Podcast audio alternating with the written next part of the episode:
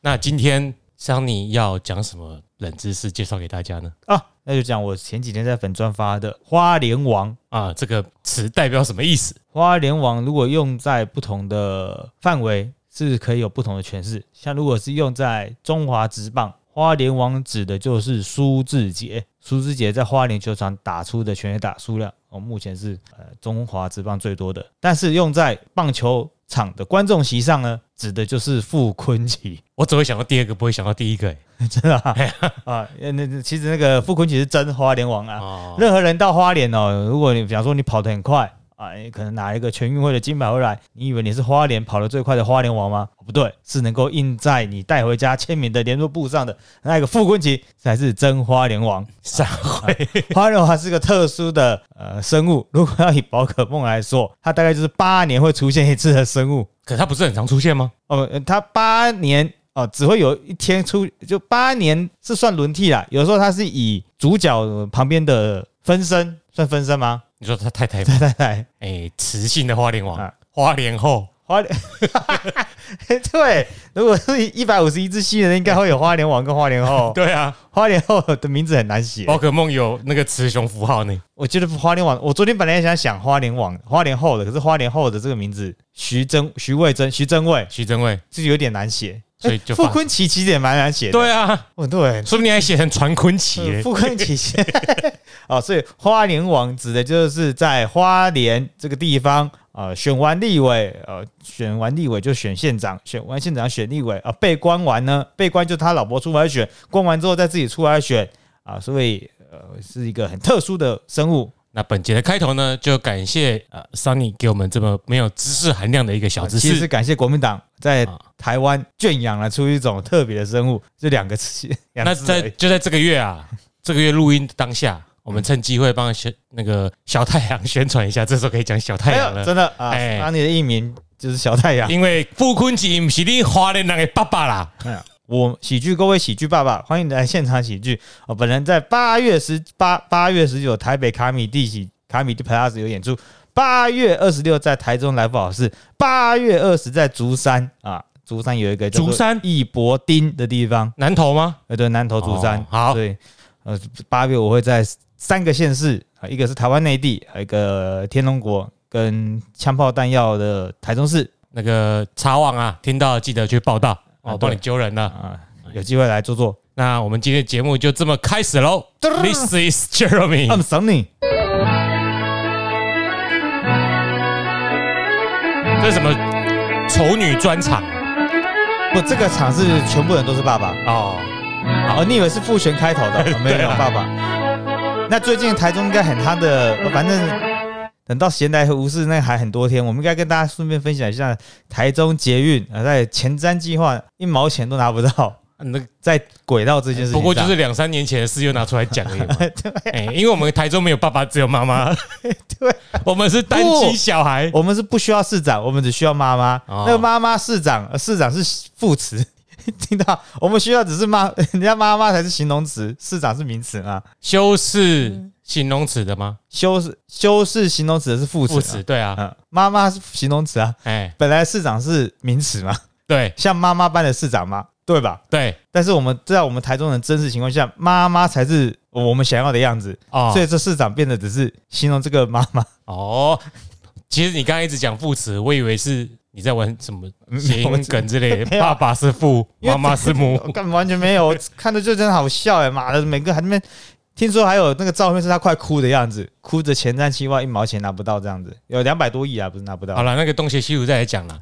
啊，下次听到你就是东邪西毒了，因为就是刚刚我们前面讲的专场啊，他要回去努力的想梗啊，不不是专场，我们是拼盘秀啊，拼啊随便了，反正就是小太阳的表演。练习一下啦，哎，那欢迎大家前往收听，哎，前往收收看，哎收看。那我们这个月要讲的是什么书呢？开始新的书喽。哎，这本书啊，其实真的看得津津有味，可是我觉得整理起来非常难懂，因为它里面有太多需要的知识含量了。所以，如果你真的很想了解这本书，还是推荐自己去慢慢看。那我只能讲个非常大概的内容，而且可能这大概内容呢，就要有很多的名词解释。所以可以，其实开头不用名词解释的，可能这一集从头到尾都要解释一直没的。啊，那如果太复杂，不需要去掉这字也看得懂的话，哎，也也可以。但我有时候会一言以蔽之，在一言以蔽之可能会有一些误会，那可能就是真的你要真心了解，因为这本书叫做《修辞的陷阱》。那《修辞的陷阱》这本书呢，是由美国的哲学家，他叫做 Jason Stanley，他在二零一五年出版的。那他的专业为什么难说？为什么很难解释？因为主要在语言哲学。和认识论，我光是这两个名词，可能就要跟大家解释了。那我们暂且先放下了哈。但是这两个东西就是不好懂。他经常借由他的专业来讨论民主和社会正义的哲学问题。嗯，那其实跟我们之前讲那些游行啊、正义两个字相关的啦，都会在他的这一些诶专业里面去讨论平等啊、正义啊、民主的本质。嗯，所以这本书会用到很多种概念。所以在这本修辞的陷阱里面呢，他深入了探讨宣传。如何运作？这个宣传呢，就是英文叫做 propaganda。这这种 propaganda 比较容易专指的是那种国家机器的宣传，比如说纳粹。他探讨这种宣传的机制如何运作，以及如何对民主构成威胁。那我相信我在介绍这本书这样，诶，慢慢的、很大力的讲的过程中，你就会浮现很多好像有一点点那么符合我们现在国家社会正在诶发展诶或正在深陷宣传的困扰的这种想法。因为我们快要选举了，平常就有啦。哎，我相信如果你不要准备，你来看，你看了很多日子，哎哎，怎么好像哦？其实也很难不准备，因为这两天不是中国下大雨嘛，所以这个这个第二段你就我们可以单指台湾，对吧？哎，第 中国的很极端啦。如果要学习上课的话，我一定随便举一句中国例子，就说，哎，完全就是啊，没错。那。这种对民主构成威胁呢？他提出，当言论自由被谎言和误导所垄断的时候呢，讨论就会变得充满偏见和歧视。我先说，他举的例子是美国居多哦，所以有些例子台湾也许可以用啊。但是你自己探讨的时候，我们后面在讨论这语言的本质的时候，你可以再看看情况。好的，当我们的讨论之间充斥着偏见和歧视的时候呢，民主就会受到破坏。他认为宣传呢。之所以会立足在我们的社会中呢，通常是因为我们这个社会中有一定程度的不平等和偏见。他会从这些，应该老实讲啊，社会中本来就会有不平等和偏见。可是宣传往往会从这两个地方去寻找破口，嗯，然后才发展茁壮。那这本书呢？这本书并不是教我们如何去用利用宣传去操纵或操弄其他人哦。所以这本书其实是要给文哲看的。哦，没有，不是教，不是，他是要教我们怎么了解。对啊，文哲讲的话，对啊，提醒人家不要这么做啊。对，哎，提醒我们不要被影响。好，哎，改变自己比较容易。他怎么可能去影响柯文哲不要这么做啊？改变别人很难的。哎，所以他是着力于解释什么是宣传，以及为什么宣传很重要，然后深度的剖析包括政治宣传在内的各种形式。嗯，就是不只有政治宣传了，只是政治宣传是一门啊很好的。例子哦，其实也有啊。前阵子 Me Too 事件，很多人都有发道歉文嘛，那也有很多宣传的意味。像是我举个例好了，可能你没有追那么紧，像是那个炎亚纶一出来的的道歉文，就很多人拿来跟陈冠希的作对比，去逐字逐句的去拆解他们用这个字想要获得怎么样的观感，那就是宣传，那就是语言分析。哎，好，所以包括这种政治在内的。各种形式上的宣传呢，他们探讨这种修辞和宣传如何影响公众的思考方式和行为。嗯，然后呢，Stanley 强调，宣传之所以能够造成伤害，是因为它会利用并且强化社会中已经存在的有问题的意识形态。有问题意识形态包括，哎，你会讲这种话，就是因为你有意识形态，这也是一种有问题的意识形态。嗯，好，那他认为这种情况源自于数十年来的至少数十年或数哎，就长期以来的权力积累。并且通过控制媒体和学校的讯息流来实现，所以不能让绿共再继续执政啊，真是可恶。嗯，但是国民党执政五十年没有这问题，嗯，就是这这个意思。这是你看我讲的话是不是有问题的意识形态呢？是。好，当然这个作者指出啊，宣传不只是透过谎言和误导，还能被用来营造氛围。使人们相信某种观点或行为方式是正确的。那这本书的主要讨论的主题呢，是基于对于有问题的意识形态的理论分析啊。这理论就很复杂，我后面不会一直讲理论啊，因为这它太难懂了。所以很妙，这一本书是在专门讲比较复杂的。但是如果用在广告行销上面的，像是以前的柯达底片，它抓得住我，好像除了 c o n i c a 抓不住，它是只有柯达抓得住它的这一次。我觉得也是一样的意思嘛，可是那个叫广告啊，对啊，那个是用在只是消费行为上，哎，就没有对人类的存亡其实没没或者社会的走向并没有很很大的影响。对，好，所以它不会颠覆民主社会。对，所以这本书主要强放在的是有可能造成危机的。嗯，好，propaganda 不是广告，不是 commercial 啊什么的对。那种。哦。OK，嗯，那所以他讨论了这些有害的宣传嘛，所以呢，书中引用了分析哲学的知识论、认知心理学和社会心理学的研究成果。哦，它里面是真的有像在写一本博士论文一样，有有引用很多人的前两个没有，我倒是有修过社会心理学，哦，我好像有看过，社会心理学比但我没修好懂一点，毕竟是都是用到社会两个字。可是对我来说是知识论比较有趣。好了，没关系。哎哎，然后这本书呢，提供了一个深入理解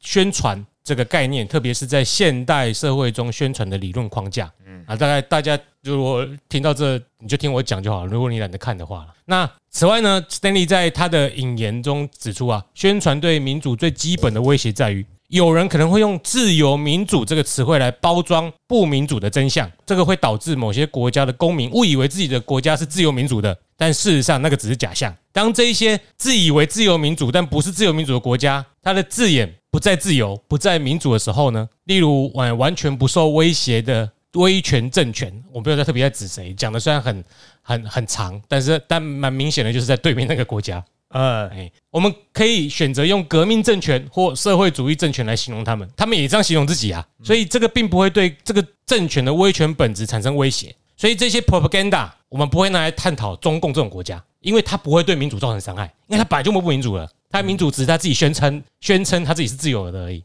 但是如果我们用民主的词汇来称呼那些实质上并非民主的国家，那么真正的民主政权就会处在危险中。宣传就是这么做的，并且它对各种不同的民主形式都构成了具体的威胁。就是我们一样用这些有害的宣传词汇去攻击中国，中国不会有影响，它本来就集权的，那有差。那他会用来回击你，用一样你说的话。但一样的话，对台湾就会造成很大的威胁。它已经免疫了。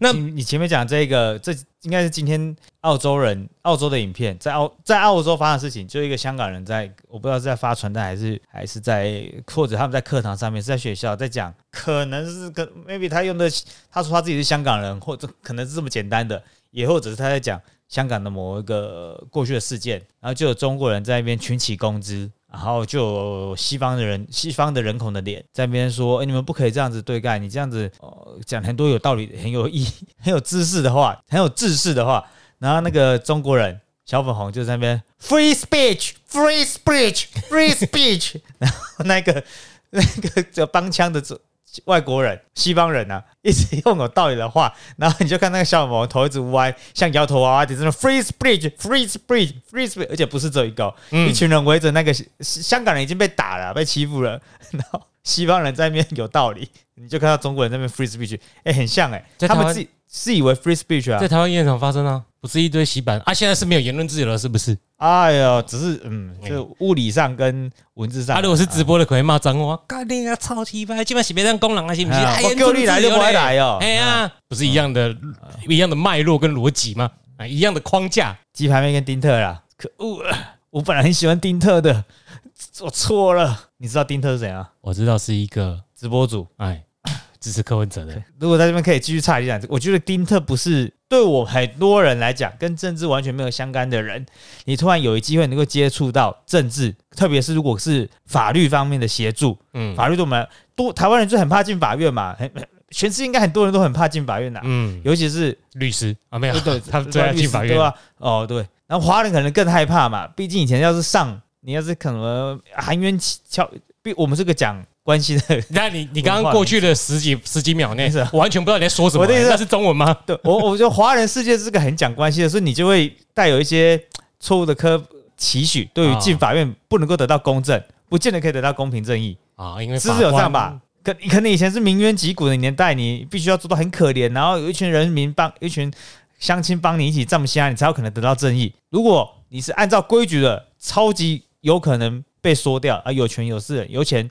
有钱判生，没钱判死。这句话现在说过去还是现在？我觉得像现在，所以我们很多人很难以就对法院。应该说现在的人对于法院司法不信任吧？就有可能就是因为这样子。然后这个直播主或者我们广推到普罗大众，一旦有机会，你今天遇到的问题，有一个法律相关知识的人，他又那么有权，那么有名望，黄国昌突然出现了，哦，我来帮你一起打跟游戏局的事件，他帮他打，他要帮他丈母娘说话啊。哦，他又没办法打，超多人没有帮他打，他那个他也没办法立法，啊没有，他 游戏法他找了哦，高虹安，当时高虹安是立委的时候，嗯哦，我对这个很也很有兴趣跟关心啊，还有很多台北市议员或者是可能成为台北市议员的人，嗯，当时也要很大的关心。啊，他原本的董内商就是馆长了啦。好啊，那你啊你本来要帮他说什么好话，我就觉得得这，因为他讲话，他在直播的时候非常会说话，他可能一个多小时的话语句都不会出现无谓的叠字，嗯，像有可能出现没有我刚像你一，我刚刚就有了，像有可能出现，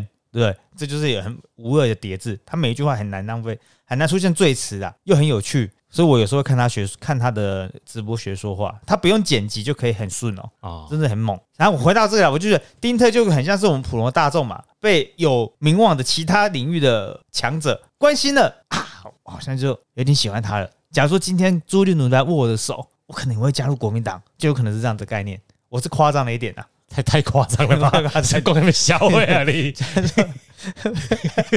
哦 这很烂欸好吧这有点夸张，这个我自己内心过不去。你干脆用杨宝珍好了，你自己讲然后啊。今杨宝珍跟我一起开车进的鸟人，那个，我们继续啊。那个，那刚讲到哪里啊？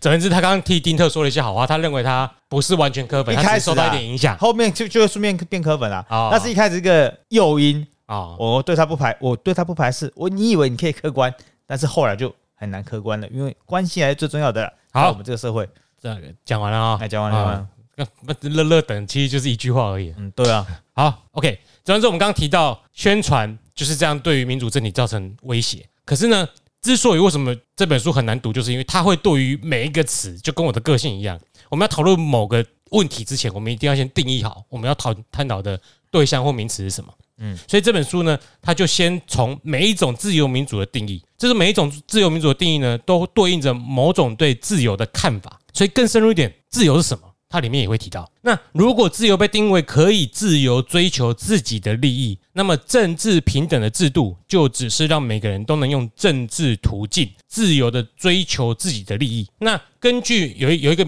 理论叫做民主政治的经济理论，只要某项政策获得大多数完全理性、完全利己的人投票支持，那它就是真正的民主政策。嗯，可这是这是一种假设嘛？因为不会有完全理性又完全利己的人投嘛，对，所以然而呢，宣传会让人们无法知道哪种方法能够实现自己的目标，因而看不见自己的最佳利益。所以即使是有这么完整的完美的人，但是宣传会阻碍这种管道，所以你就不可能完全理性、完全利己。那宣传阻断了我们的理性，让我们的选择到最后一点也不经济。他这里用的经济，因为他用的是他用学用的是学术讨论嘛，所以在经济学里面的经济就是供需平衡的。哦，哎、不是说我和坦我不和谈的那啦，嗯，效率最大化，所以它才这才叫做民主政治的经济理论嘛。哦，哎，那希腊的哲学家柏拉图，你应该听过柏拉图吧？还是你只听过柏拉图是性爱？卖瓷砖的柏拉图，谁会不没听过柏拉图啊？好，他提出其呃其实柏拉图虽然是个伟大哲学家，但是他是非常反对民主的。希腊人好像很多这样哦，对，我们后面又会他们不是一群自以为的人，所以很多黄国昌类似，嗯你等下后面就会黄国昌啦解。可是他们的在那个时代我可以接受啦。不是不是很多黄国昌，是哎、他们有一个完整的脉络去讲说为什么他反对民主，但黄国昌没有啊。对，而且我其实可以理解，因为那个时候也不像现在一样，讯息可以很快速的从甲地传到乙地，嗯，所以这种东西不见得会影响到大家都变成是脑粉。但是现在现在以前不会有柏拉图脑粉吧？只有他的学生说我的老师好厉害哦。以前就只有充满知识的知识分子跟无知的一群人。对呀、然后你就看到他哦，读书人尊重，就这样子，不不会有说哇，读书人好棒哦，他说什么我都要听，后面这就不会有了。但是在希腊城邦，有可能六七成是奴隶，根本没有讲话的余地。或 或者啊，对，有工。如果哎、我我要是这样讲的话，有点你要讲有点极端，也有可能是工匠，那个是读书人，我注重他，我有是工匠，他尊重我。没有在希腊公民里面有工匠阶级哦，他们是可以参参与投票的、哦。啊，所以这就是你 A 跟 B 不见得一定要除了努力以外，嗯不见得要一直上对下吧？不见得，不见，只是说支持那社会运行的有很大一部分是努力，嗯，基本需求啊，可以看那个很多就做那个做马啦，斯巴达那个是那个年代吗？差不多。对，可以看到很多努力斯巴达克斯那个对吧？你是要讲斯巴很多心态，达克斯吧？我知道说那个年代，但是如果要特别讲，就可以说想看大家可以看那流血的话个，应，该蛮看百看不腻的吧？看好了，柏拉图提出了好几个反对民主的理由，其中最重要的是，他认为民主政体最容易沦为建主暴政。什么叫建？那个建就是潜水的潜，然后那个水字旁换成人变人部。他主张在民主制度下，虽然人民可以自由规划自己的生活，可是实际上呢，大部分人根本不知道自己应该做什么，也不知道自己最适合做什么。那在这样的情况下呢，一定会降低社会效率。所以他认为，一个由技术官僚组成的管理主义社会，可以为大多数人做出决定，并且比民主更有效率。这就是他的理想国，是由哲学家作为守护、作为守护者来帮助整个社会而做出决定的一个完整、完美的制度。嗯，所以他认为读哲学系的最可以统领整个国家社会。五流那下面五流的人才可以啊。啊，下面对，没错，五五流、第六、第七流不入流的。那下面呢是一群技术官僚啊，医生啊，你刚刚讲的工匠啊，百行百业，嗯嗯啊，但是最适合统治国家的是哲学家，因为哲学家什么都懂，又懂公平，又懂正义，又懂平等。其实文主很多时候懂得都比理主的来的跟社会贴近些，广对？就是文主常常知识比较广，但不专。专的也不见得很有用啊，但是广才很大，对于社会推动比较有用啊。就是你你懂，制度的规定，对你懂整个系统运行的平衡。对吧？我读假如说我现在知道超导体怎么做的一个人，我不见得知道其他社会的该怎么前进。这样讲好难哦，好难起喻哦。好吧，就跳过吧。反正就选医生就对了哈。啊，看，因为他们最聪明哦。那然而呢，自由民主国家也出现过刻意将民主价值和管理主义价值混淆，就是把民主和他刚刚所提倡的管理主义价值给混淆，并借此来推动违反民主原则的政策。嗯嗯，那我们在这里先大概讲一下好了，因为管理主义价值着重的是效率，嗯然后民主博鲁认为民主并没有带的最大缺点是不能带来效率嘛，所以他才反对民主。但是在民主国家的有害宣传有可能会出现把民主这个概念和效率混淆在一起，哦我们就很常出现啊，嗯嗯，因为什么，比如说土地征收嗯，为什么这里捷运盖这么慢？但民主的价值就是应该你要同意被征收嘛，嗯嗯，但是这样就没有效率，嗯嗯，所以在我们的社会是不是有一股声音认为啊，只要人够多就可以将他们把他们的土地征收，最有效率？火车难题啊。哎，这个就是一个现在讲到的例子，就是在民主社会，这种宣传会造成我们的社会混乱。你真的要我讲吗？就是你你今天一整天都在工作嘛？你昨天也在工作对不对？对啊，所以你这两天有没有接受到没有柯，文哲的前瞻讯息？哎，那个我们晚点再讲这。太容易了吧？这这啊你留玩你留着，柯文哲完工率，在这边我做个记号。就就有下一次那个东那个什么邪来无事讲师又整集在讲柯文哲。不会，因为他每一天都在讲话。啊，你有没有想到上次录完怎么又讲了这些？哎，有够强，还有还有还有北流嘞。都呃 好了，哎，北流就跟前瞻有关啦，有有没有关系呃没有，因为它是在郝龙斌更之前呢。啊前瞻是在啊？前瞻是那个啦，前镇港嗯前镇渔港改建。对啊哎，八千亿很多啦，很多事情可以讲啦。好，啊，那我们继续那个修辞的陷阱啊你你就知道这本修辞的陷阱有多好用了吧？如嗯就是理理对于理解这些宣传而言呢，所以家家户户应该买一本这个啊，应该放。真真的看不懂。我们先稍微接一下，希望有兴趣的人多看呐哈。好，所以有一些自由民主的国家会出现有刻意将这种价值混淆的情况。那这本书里面举到例子呢，是在二零一一年的三月十六号，密西根州曾经推出一项法案，叫做第四号公共法案。它允许政府在财政危机的时候呢，任命一位紧急状态管理人，取代地方民选的官员，去决定地方政府的支出、投资以及所提供的服务。这其中还包含修订或终止合约，以效率为名去推动了一个啊，以民主为名去推动了一个以效率为主的法案。那效率并不应该只是这种可以成为推翻这种民主自治的理由。当效率比自治还重要的宣传出现的时候呢，实际上就是把民主的管理主义混为一谈。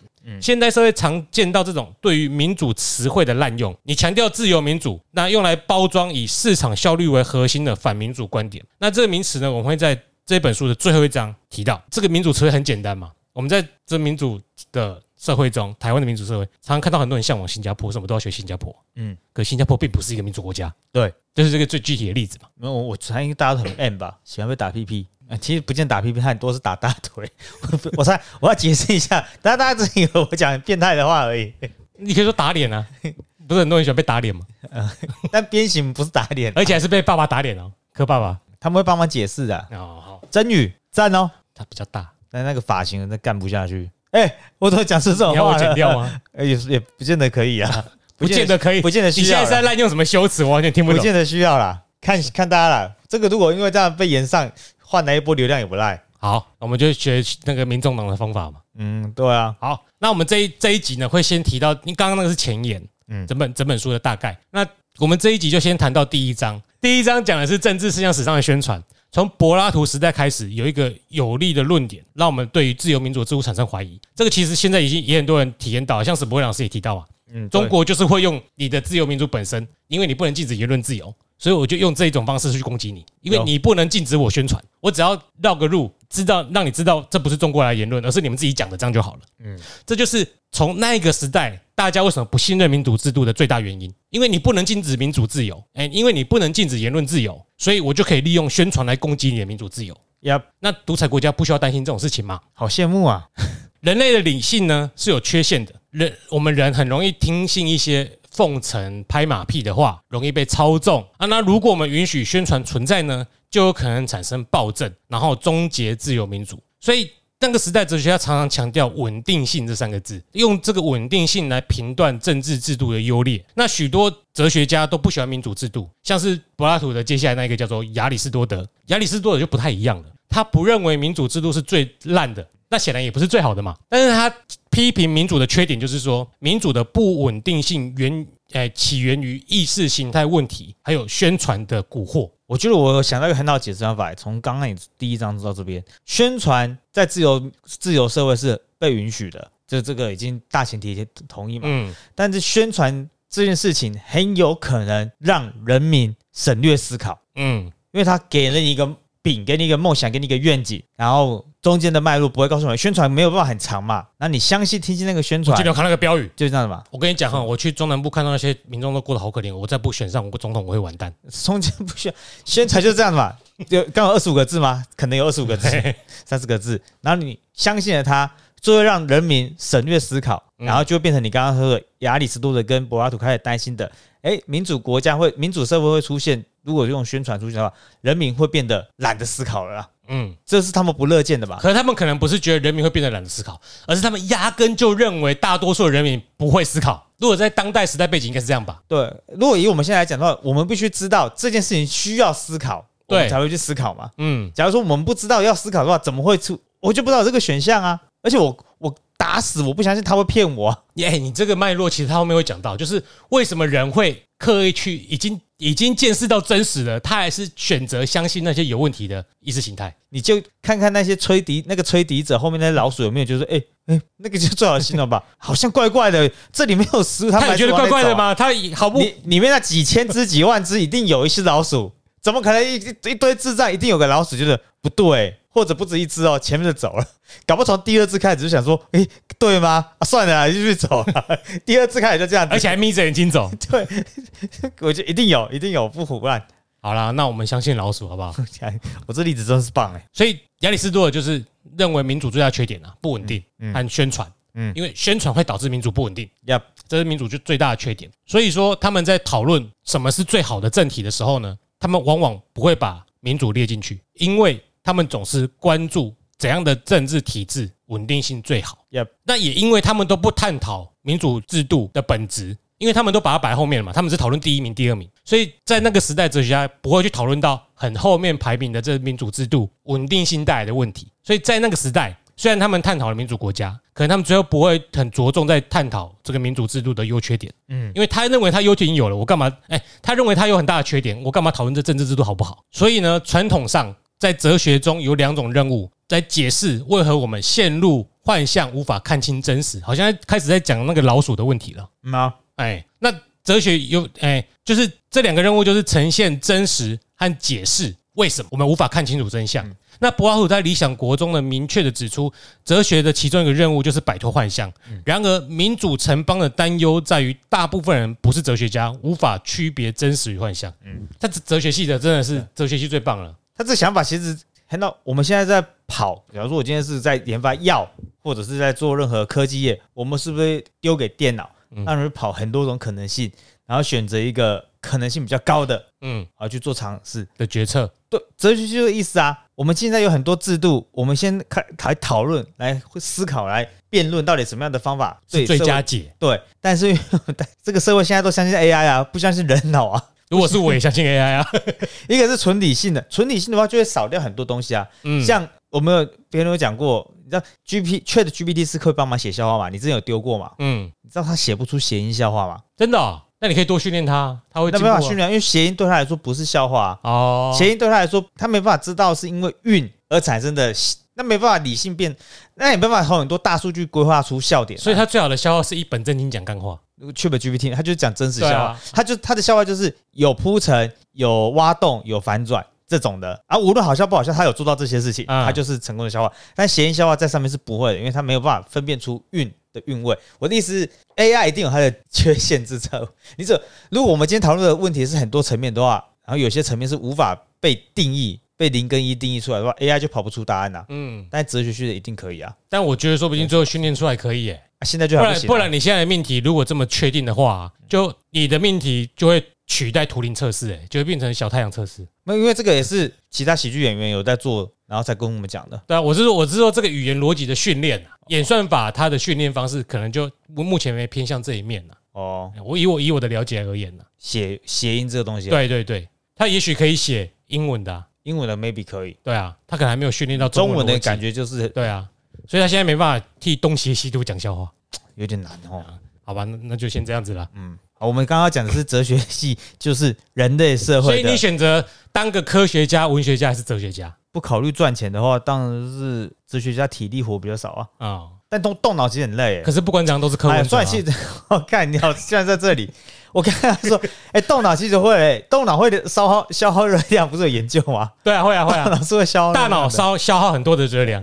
而且你刚刚说三个职业：科学家、文学家跟哲学家。对啊，科学家是有办法知道终点的，那个终就是有跟没有嘛。对，但其他两个人是无穷尽的哦。嗯，你有在做创作就可以知道，你像像你在写论文一样就可以。可是哲学家其实不算啊，哲哲学是科学画个逗之母啊。哦，哲学可以逗点就停在那边啦，哎，但文学可能真的是很痛苦。哲学也可以是每个都据点，但是据点开始回圈。嗯，因为他们这个存在是可以被接受的，对，但用在文学应该是蛮难的。所以果然组合起来就是柯文哲哦，嘛因。为文学是创作哦，对，看，居然是柯文哲，太厉害了，佩服你。谢喽。好，那我回回来回来回来，那个讲到这个，刚刚讲到哲学的两个任务嘛，那回现在回头讲到，哎，柏拉图和纳粹的宣传部长戈培尔，他们两个都是反对民主制度的，他们都是民主的敌人。但是呢，柏拉图为什么反对民主？就是因为他反对像戈培尔这样的纳粹分子利用民主的方法来摧毁民主。你知道纳粹是民主德国民主选出来的吧？他们是投票投赢的啊、对啊，所以才有说他为什么空对啊，很边陲的政治圈，然后达到这个位置。对啊，所以可见的二次大战这个案例就显示了两千年前柏拉图的远见，这民主制度的不稳定。你以为民主很理性、很自由，就人们往往会投票选择让自己倒退。对，时代的确长远来看，就像我说的，不断的进步。但是你万一你活在那四五十年倒退的时候，你就完蛋了。呀，所以每一次的投票都还是很重要。我没有说什么哦，好，这所以这提醒我们宣传有多可怕。民主所保证的自由，容易被人煽动群众，让他们自愿的交出他们手上的权利给那一些独裁者，最后终结了民主。在这种自由的制度中呢，一个高高在上的暴君可以将自己包装成人民的保护者，然后成功夺权。那民主保障言论自由，特别是公开的政治言论，就是我们只有在我们发表政治被骂的时候，我们才会讲说啊，我的民主，哦我的言论自由嘞。嗯，你你你你做其他事不会欸、对你上网有时候去抱怨一些其他社会方面的问题，反倒不会被人说啊啊，我是没有言论自由的，是不是？因为每个人都知道政治这件事情很重要，然后又想要人家闭嘴，其他事情好像如果假如说你先 骂篮球员怎么样，打那么烂去死，吃屎啊，收钱哦，骂一骂就没了。啊，你骂他，他不会说哎呀，我的言论自由嘞，不会嘛？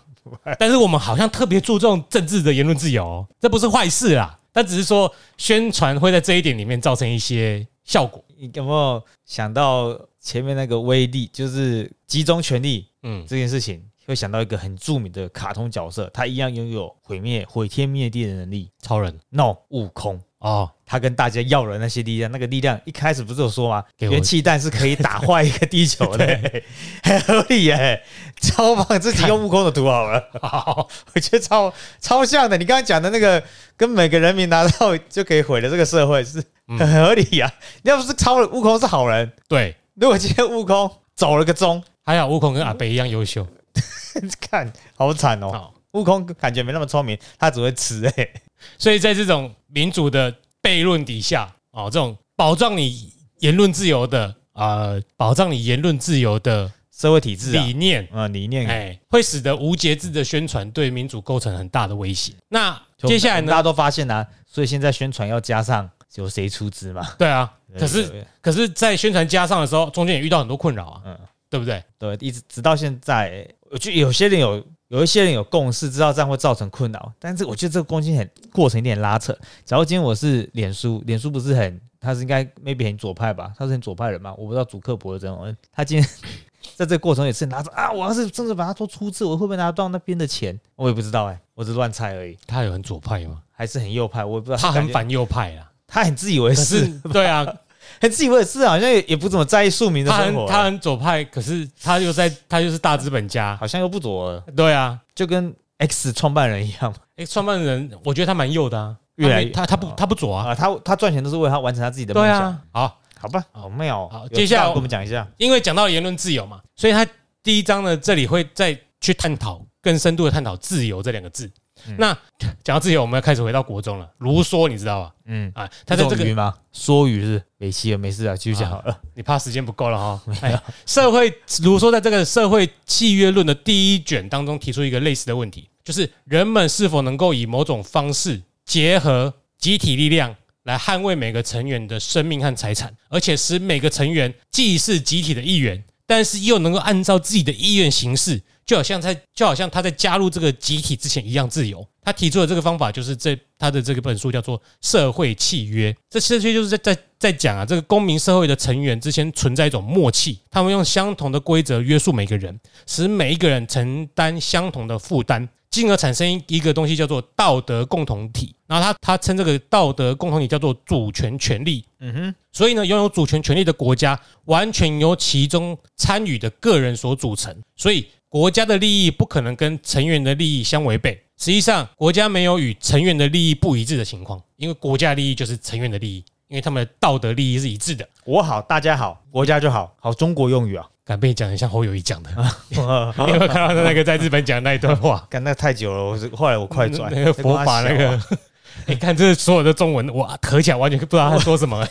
而且有几个字是他创的吗？我不，我还上去 Google，欸 有这个字吗？看不懂哎、这很傻眼，他他主到一开始都不，等下那一篇到底在讲什么？我也好奇。不知道啊，你看完也不知道，不知道啊。是在讲我们中间有什么恐慌的过程吗？好像这个可怕的结合，我中我忽然发现净空老和尚讲的话讲的话很精彩。那个我还听得懂哎、对啊，啊好好，再回到卢梭，他这将这个人在自然状态下拥有的自由称为天赋自由啊，我们应该都听过啦。嗯嗯，好，在天赋自由的状态下呢，每个人都有有权毫无限制的取得任何他想要的东西，做任何他想做的事情的权利。但是他要回答的问题是：人们在失去天赋自由之后，如何在公民社会中保持自由？那阿北明显就是前面那一种自由嘛，天赋自由只有他有，哎，他可以剥夺你的任何东西啊。他智商一五七，他有雅斯伯格，做什么都是有理由的。哦，填满了所有标签。对，哎，天赋自由，那个父是父亲的父啦，阿贝搞不好是变性人，我们是不知道，他 更强，他说不定雌雄同体啊，变性人比较猛啊，雌雄同体 变性人就会赋予他一个哎性别认同的道德制高点。对啊，他一定超强，那什么都 OK，而且他还为了符合传统价值跟一个人结婚，才生了小孩。哇，好可怜。现在，这可怜到炸哎、好了，那个欸！你不要这样觉得，以为不可能哦。如果他某一某一阵子民调又低了，他就跟你说，他小时候就觉得他自己是个女人，好，那我们 我们看我们看你的预言会不会中，好不好我觉得？有可能。现在现在回到那个公民社会中的自由啦，嗯原本因为野野性的我们是天赋自由嘛，嗯这是天赋人权嘛。好，那我们在如何在公民社会中保持自由？他提出的方法是激发一种独特的自由，因为天赋自由是被纯粹的欲望驱使，所以不是真的自由。因为你这个天赋自由会可能会侵犯其他人自由啊，没修改吗？所以对所以他将真正自由称为什么？叫做公民自由，只有人们成为主权国家的公民之后所获得的。所以这种真正自由是透过公民集会的讨论审议所实现的，让每个人服从自己所制定的规则，接受大多数人在完全自由且在政治上完全平等的状态下所做出的决定。嗯所以真正的自由是要 follow 规则的，嗯，这在国际的国家上也是这样子。你加入 WTO 结果你不遵守规则，那你就破坏了这个规则，你根本在预告接下来会有人说的话、欸。我猜这两天哎，会有人说纽西兰要跟我们零关税的牛奶，然后柯文哲会出来骂，因为今天开始已经有这个新闻了，我猜过几天会被骂。你这你就给我看下去吧。那你就等东西我们起来天姐是区的，我们现在是是上一集已经讲过为什么牛奶会这样子了，没想到预测到、欸，哇，送啦！呃，哎，多甜天啊！好，那这个公民集会的目的是让每个公民决定主权国家的政策，公投啊，呃，这其中一种形式啦。嗯嗯，每个公民都拥有投票决定国家行为的基本权利，有权表达自由，提供建议，提出异议，进行讨论。那这种权利呢，无论如何都不可以剥夺。啊好想中断一下啊，你如果立了一个鸟笼公投门槛，就剥夺人民实际上可以公投的权利了。我们怎样不要公投绑大选？你们民进党一直想骗票吧？好，我知道了。应该是这样。马马英九动算。啊好，总而言之，这种公民权利不可以被剥夺，不像许多国家只让统治成员进行这些表达意见啊、提供建议啊、政策制定的权利。那至于这个审议的方法呢，卢梭认为，啊，这有个天真的，正直的人很难受骗。诈骗基本上都骗正直人嘛，妈的八个，有多少检察官跟法官被骗了、这个这个这个假设太奇怪了。哦还有更多人只是走上去公园里面挥挥手，回来就麻布啊，哦我爸爸呢？但是呢，他也了解到主权国家面临的风险，就是如果审议而不决策，如果成员分裂，如果未来有人提高声音，试图压过其他人，私人利益可能在未来崛起，国家就可能腐败。那我我我我帮卢叔讲个话，他那个正直的很难受骗，应该不是我刚刚那种形容，应该是不啊，我要出代价，什么事情？你发生什么事情？哇，我掐拢的是什么这样的款式的车？这个车撞到你会有需要这样大的赔偿金额吗？他想的正直人应该像我这样子，很理性的讨论每一件事情，他们就不被骗了，因为问到底，理性务实，但是没有弹性，没有弹性的才不会被受骗。正直，那就不是磕粉了，应该也不错啦。对，我我刚解释那个很棒，好卢叔不用谢了，好，谢喽。哎，我不是卢梭啊，什么是卢梭是好卢梭。所以哎，连结的有够大声哎！没想到在东邪西队发生这种惨剧。嘿嘿，谢老为我讲这句无聊的话。谢谢，太好了，真的是痛苦啊。所以呢，卢梭他也了解到主权国家面临的风险。他说，如果审议而不决策，如果成员分裂，如果未来有人提高声音，试图压过其他人，私人利益就可能在未来崛起，国家可能就腐败。腐败的迹象是人们在受到恐吓或奉承的影响下，开始用高声喝彩取代投票，开始用崇拜或咒骂取代审议。嗯啊，用用拍拍手啊，不要投票了。啊换住，换住，，换住，换头，换头，换头。他们当初有投票吗？有一天就要换注是没有就呃吆喝啊！哦，我在讲说用，现在他们就是大声，这个范例不是大声吆喝可以取代掉正常的规则吗？所以洪秀柱可以来看看这本书。你当初就是被不自由干掉的哦，不用不用，他他去了一个更不民主的地方。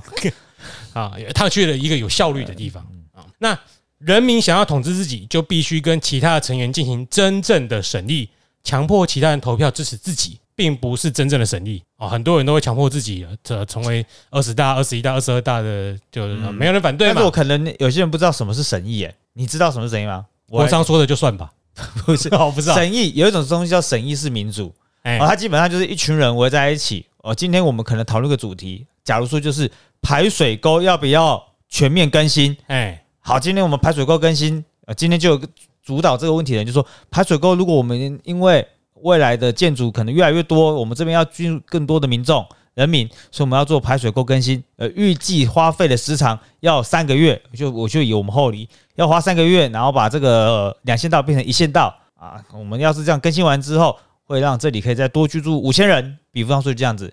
接下来这个主题 topic 官方讲完了，提出这个审议的人讲完了，今天我就开始举手，手往上举，向右转，所以、诶逆时这是顺时逆时针，逆时针转哦。我这是个表审议是有表决啦。我今天要是刚刚讲太快跳到表决，我今天如果要讲，我就出来说，我觉得我赞成这个意见。巴拉巴拉，每个人表述表述完了，需要有人汇集意见。嗯，我们汇集意见就是哦，我们今天呃如果赞成的，大家今天得到这些赞成的原因；如果不反对的话，我们今天得到大家这些反对的原因。那如果这样子听完这些意见的话，我们今天来进行审议式民主哦。如果赞成他这个意见的话，请有个手势啊，嗯，这是个一群人可以参加手势，手举右手举起来，然后做逆时针旋转，这就是同意还是不同？有点细节，我太忘，因为前几年我是审议式民主的桌长，那个时候我就比较熟悉，但是现在隔太久了，不知道。审议式是一种民主的讨论过程，简单讲就是大家坐下来好好说话，你说你的，我说我的，不会有咒骂，每个人意见讲完之后，一起来决定这意见是不是我们得到共识，是否啊 OK 的话，我们今天就可以得到一个共识，就这样子。所以这是真正的审议啊。我想怕有些人不知道审议两个字怎么样。哦，这这个我们今天都从头到尾都没讲到审议什么。这如果要再来看很多前几年国家有在推行参与式民主啊，哎，哦，你们要社区可能有一百万可以来做参与式民主，啊，参与式民主要怎么使用？社区有一百万，那个叫县市吧？社区有一百万人呢、不是不是一百万的 budget 好好好好所以我记得审议式民主跟参与式预算，他们两个很容易用在一起讨论好。，OK 我之前是参与的一部分的人那总之，他强调就是你强迫他人支持自己不算的。，Yeah，哎，比如说某个选区可以控制，可以强迫五超过五十人投给自己，这就是当选。其实某种程度上有点不太像嘛，对不对？花脸啊花脸，虽然他们可能是自愿的，可是这民主的本质是可以受到质疑的。好，那所以这些如说所谓恐吓或奉承的影响，不仅是指人们强迫他人支持自己，还指每个成员表面上都根据自己的意愿投票，可实际上并非如此。有些人民会以高声喝彩取代投票这种行为呢，卢梭认为这个叫欺骗。嗯那针对人民进行这种恐吓或奉承的惑众妖言式宣传，将使人们用高声喝彩取代投票，这是一个阐述宣传这一个词如何威胁民主的经典的呃描述。嗯我经典的可能发生的情形啊，因为已经发生过了，所以很经典。那目前提到的宣传一词呢，通常都是有负面的意涵，但是根据这个 I Have a Dream 的马丁路德金恩提到，对一般人来说，宣传这个词啊，看起来很邪恶，看起来很负面，是煽动者用来传播邪恶意识形态的手段。这个是因为很多集权国家的宣传很成熟了，在那个年代，很多人都看到像纳粹或者是集权国家啊，苏联运用这宣传来呃控制国家的声音，所以他们这些宣传其实很容易分别啦。所以人们很容易直接联想到宣传其实就是邪恶的。嗯所以马丁路德金博士呢，他认为宣传本身不是邪恶的，它也可以用在神圣的目的啊，因为 cos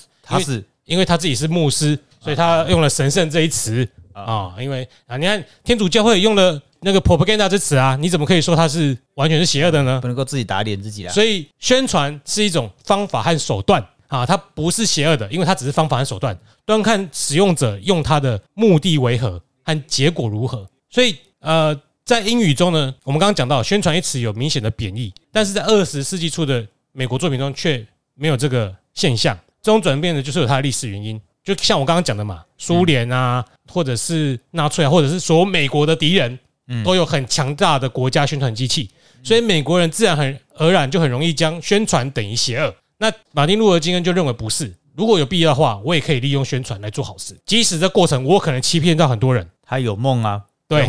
但是我虽然骗你们，可是结果可能是好好，的。老实说，其实蛮正派的、啊，在当下那个时空脉络，他或许这样做，这样做或许可以得到确实最好的效果。嗯，这一切我们这几集，这这一一这一集两年，不是这一集，这几次有讨论到啊，由于讯息的传递，导致很多事情不再那么纯粹。但是在当下，一旦讯息没有这么容易传递的话，让一些人不思考，或许是好的，就好像科技一样，科技始终来自于人性，对吧、因为是人性有问题，不是科技有问题。但我们不需要每个人都知道怎么做啊，但是我们需要知道这样做了之后，会不会对这社会有什么改变或什么进程的延展？所以我们在评论宣传的时候很困难，因为宣传它有它的手段、它的本质和它的效果。刚刚提到这些，因为宣传这个工具很有很大几率可以削弱自由和平等，但同时又能巩固自由和平等，巩固民巩固民主。嗯，就是因为这样事情是不稳定的啦，它水能载舟，亦能覆舟嘛。所以我们在了解宣传本质很困难啊。我们来讲科那个绿区啦，好，绿每年都在那边讲亡国感，亡国感，亡国馆是怎样？但如果我们今天如果不这样讲的话，是不是有可能失去